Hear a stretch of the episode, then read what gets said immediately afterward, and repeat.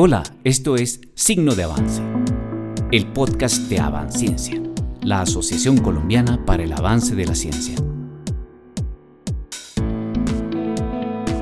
Un espacio para hablar de política de ciencia, tecnología e innovación, apropiación del conocimiento en ciencia y gestión de CTEI.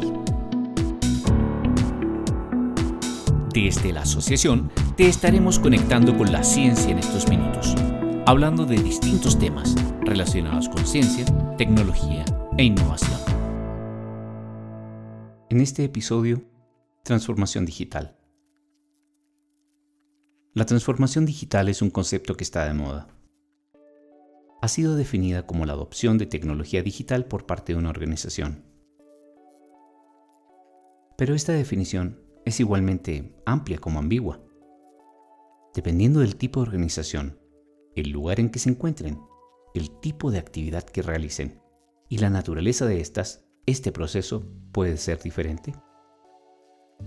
Para algunos, la transformación digital debe ser un proceso disruptivo, revolucionario, que redefina completamente cómo funciona una organización.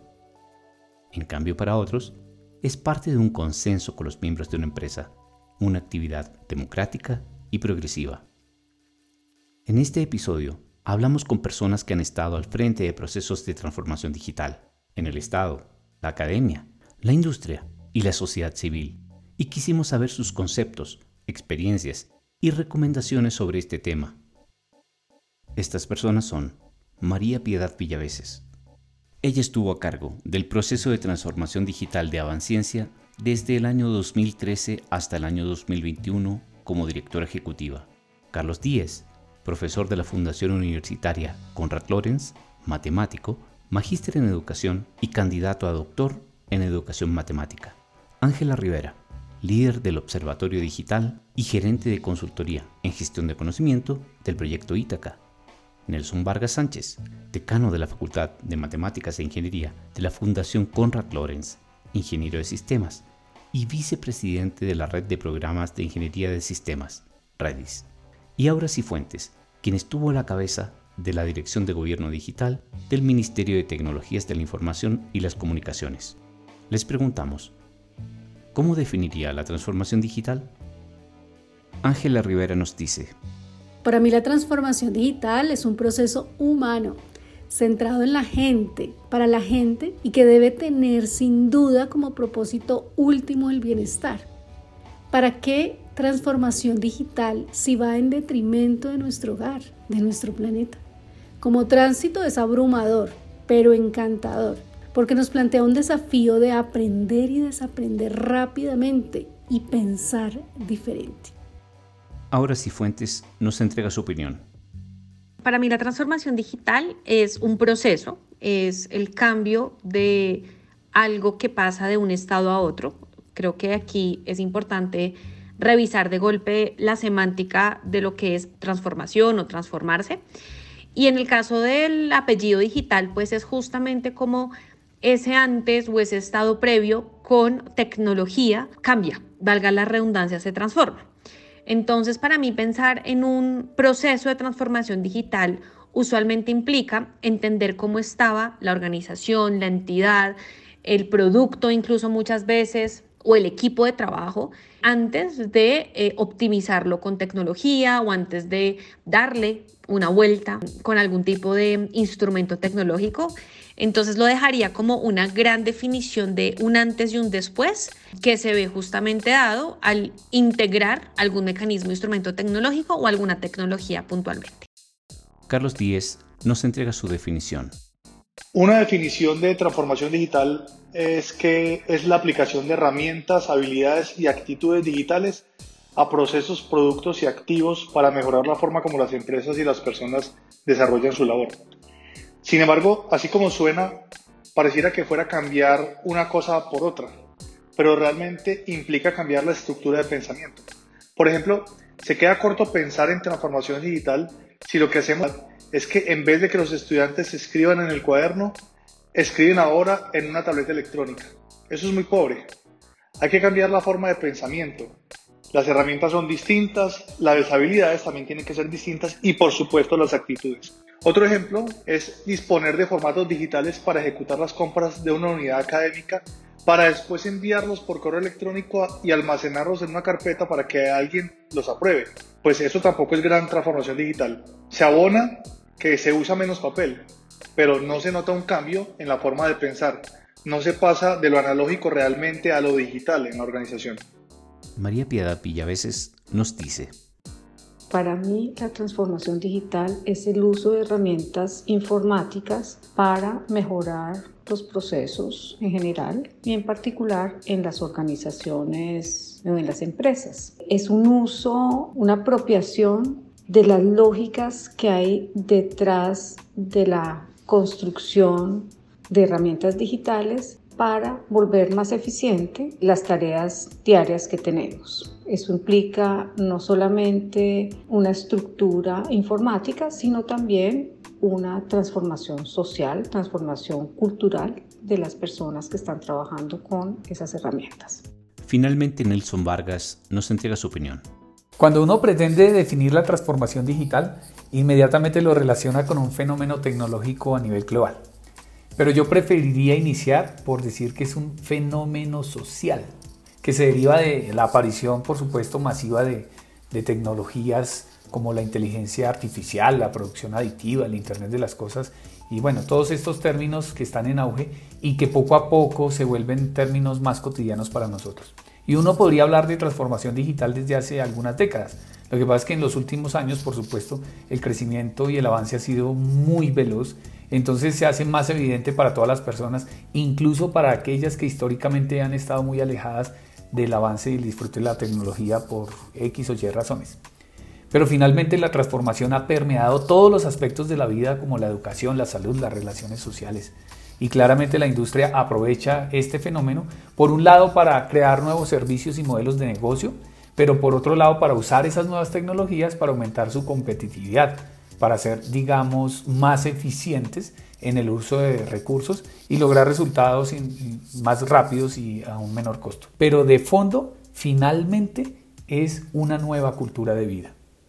Les pedimos que nos contaran si conocen casos exitosos de transformación digital en el sector en que han trabajado.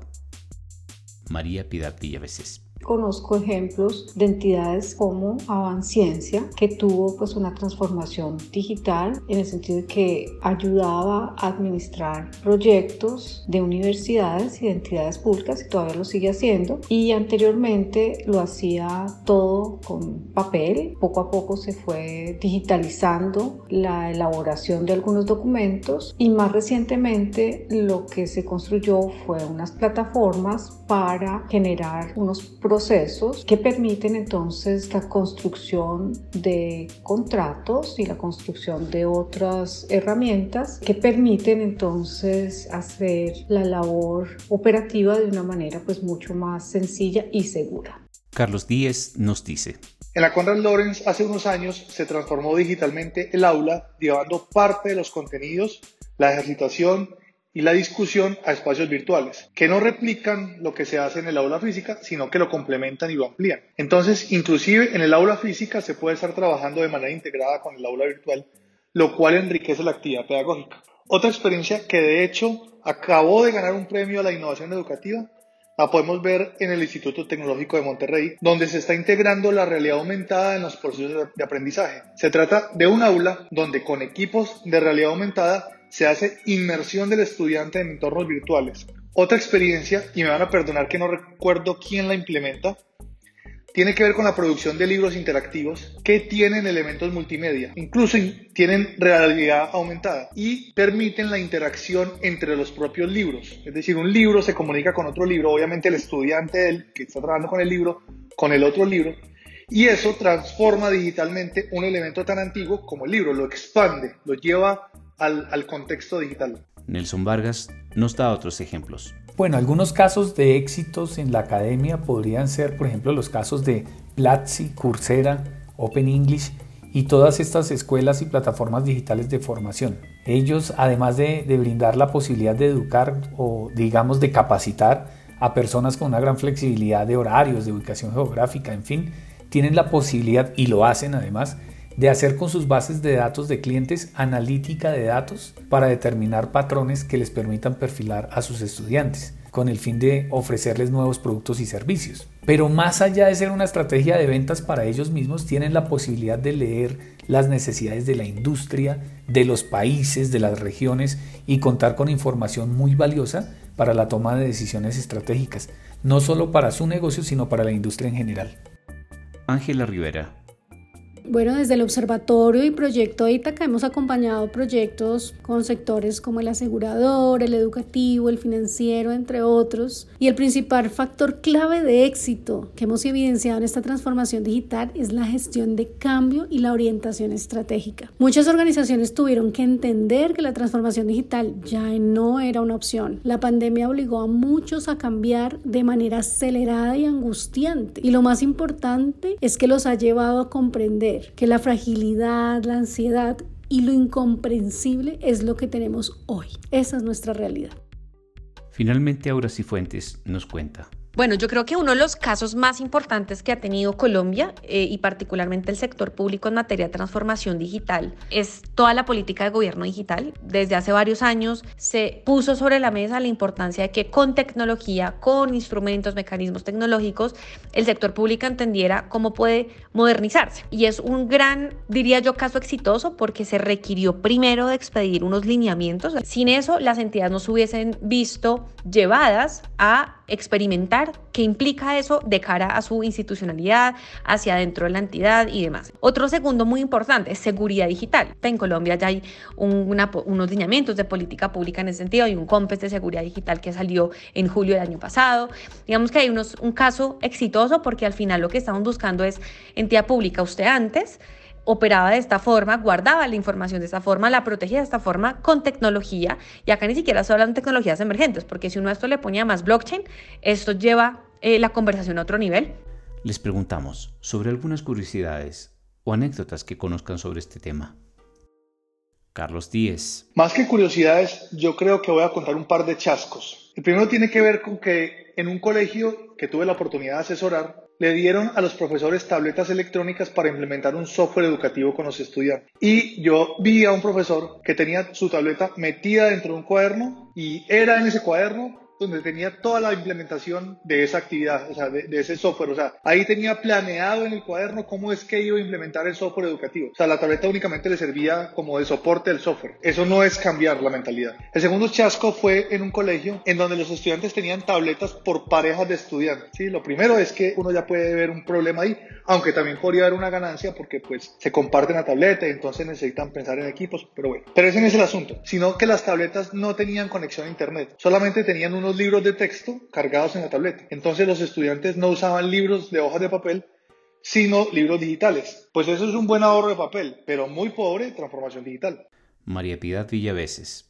Pues una de las curiosidades es que uno a veces piensa que la transformación digital implica la construcción de plataformas, la contratación de ingenieros y ya, y la experiencia nos ha mostrado que eso es una parte muy importante, pero la otra parte es que las personas que van a usar esas herramientas se apropien y un poco se enamoren de las herramientas porque las consideran que esas herramientas les ayuda, les facilita el día a día y no les entorpece o les dificulta sus labores. Entonces, esas curiosidades es que de verdad tiene que enamorar a los equipos para que esa transformación digital realmente se dé.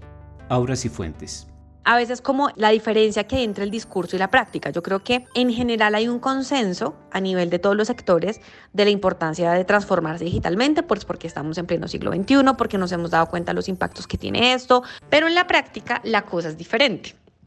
Y en la práctica lo que pasa muchas veces es que como seres humanos tenemos comportamientos de resistencia, tenemos escepticismo, miedos y cuando eso además lo trasladas a un sector como el público, pues la cosa se vuelve un poco más compleja.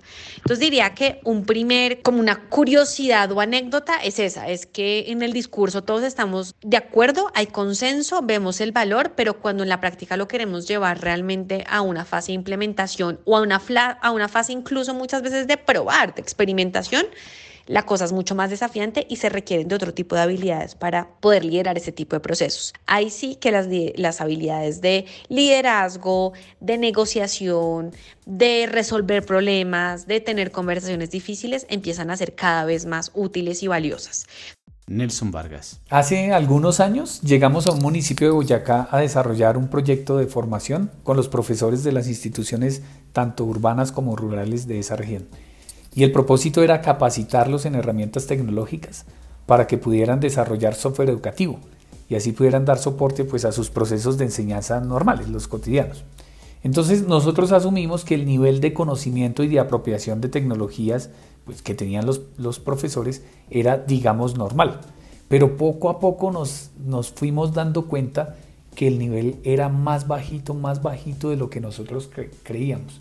Finalmente nos dimos cuenta que la, la, gran mayoría de los profesores tenían un nivel cero en temas de, de informática. Entonces, cuando nosotros hablábamos del escritorio, refiriéndonos al escritorio de Windows, ellos pensaban que nos referíamos era a su mesa de trabajo. El escritorio de Windows no lo habían visto nunca. Entonces eso fue un gran golpe para los alcances del proyecto, pues los alcances tecnológicos, pero al mismo tiempo el proyecto se volvió aún más importante en términos de impacto social. Terminamos cambiando todo el proyecto, hicimos uno mucho más modesto tecnológicamente hablando, pero mucho más ambicioso cultural y socialmente hablando. Finalmente, Ángela Rivera nos cuenta. Diría que más que datos curiosos, nos sorprendió ver cómo las organizaciones consideraban a la transformación digital como la adquisición de tecnología o incursión en tecnologías de la cuarta revolución y que además este proceso solo se centraba en unos procesos específicos de la organización. Y bueno, lo importante es que eso ya está cambiando.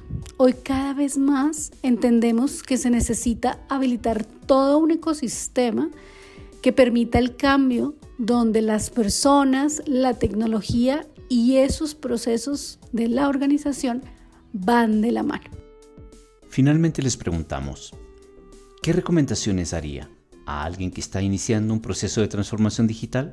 María Piedad Villaveses a quienes están iniciando el proceso de transformación digital, mi recomendación es siempre partir un poco del diálogo entre los diferentes equipos para mirar cuáles son las necesidades que tienen las personas y a partir de eso ir mirando qué herramientas informáticas se adecúan a esas necesidades y luego trabajar con las personas para que esas, esas herramientas efectivamente se vayan apropiando por los, las personas que realizan sus labores en el día a día, en las organizaciones, en las empresas, en las universidades, en los diferentes... Lo dije anteriormente y pues me parece muy importante y es que las personas se apropien y que se enamoren de las herramientas informáticas, que sientan que sin ellas pueden perder eficiencia y al perder esa eficiencia la organización puede perder productividad y ser un poco menos competitiva en el mercado. Lo otro es no tenerle miedo. Eh, la transformación digital se puede hacer a diferentes escalas y dependiendo del punto en el que esté la organización, del tipo de personal que tenga, se puede ir haciendo por fases.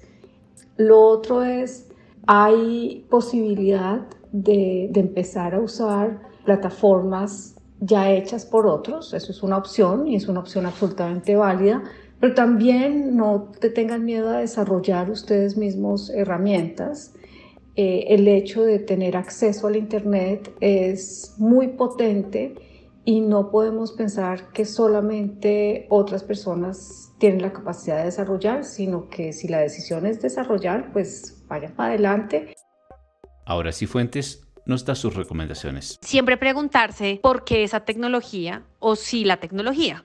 ¿Y qué quiero decir por eso? El preguntarse el cómo y si es la tecnología lo que a lo que va a llevar es a entender el problema. No a plantear una solución, sino realmente a entender qué es lo que se está buscando resolver, cuál es el problema real y con base en eso tomar una decisión eh, mucho más acertada. También hay que estar actualizados. El colombiacentrismo a veces en estos casos no es la mejor alternativa. El estar al menos interesado en lo que está pasando en otros países del mundo y esto lo digo, digamos, en manera general, sin importar el sector. Si yo me estoy dando cuenta que en agricultura, por ejemplo, están saliendo tecnologías emergentes cada día y, y las están probando y demás. Importantísimo poder estar actualizado y poder entender qué están haciendo para aquí aprender más rápido, ir mucho más ágil.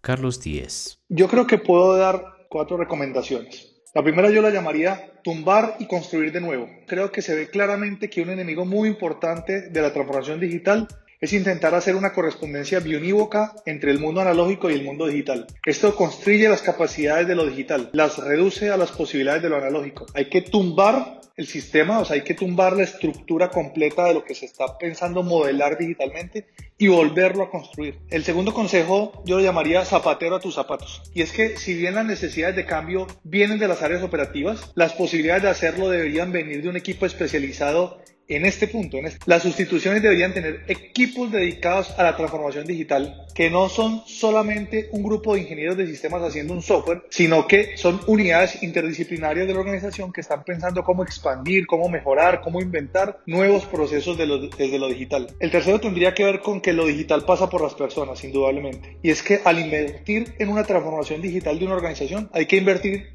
también en la formación de las personas, no solamente en la formación técnica del uso de los dispositivos y herramientas, sino en la formación para el cambio de actitud de las personas frente a lo digital. Y lo último es que pues lo digital no significa necesariamente más costo. Incluso una buena transformación digital podría representar en el futuro, al principio de pronto implique costos, pero en el futuro podría representar bastantes ahorros.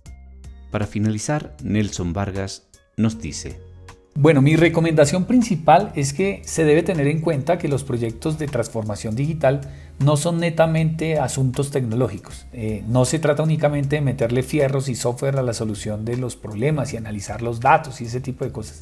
También debe contemplarse toda una estrategia cultural.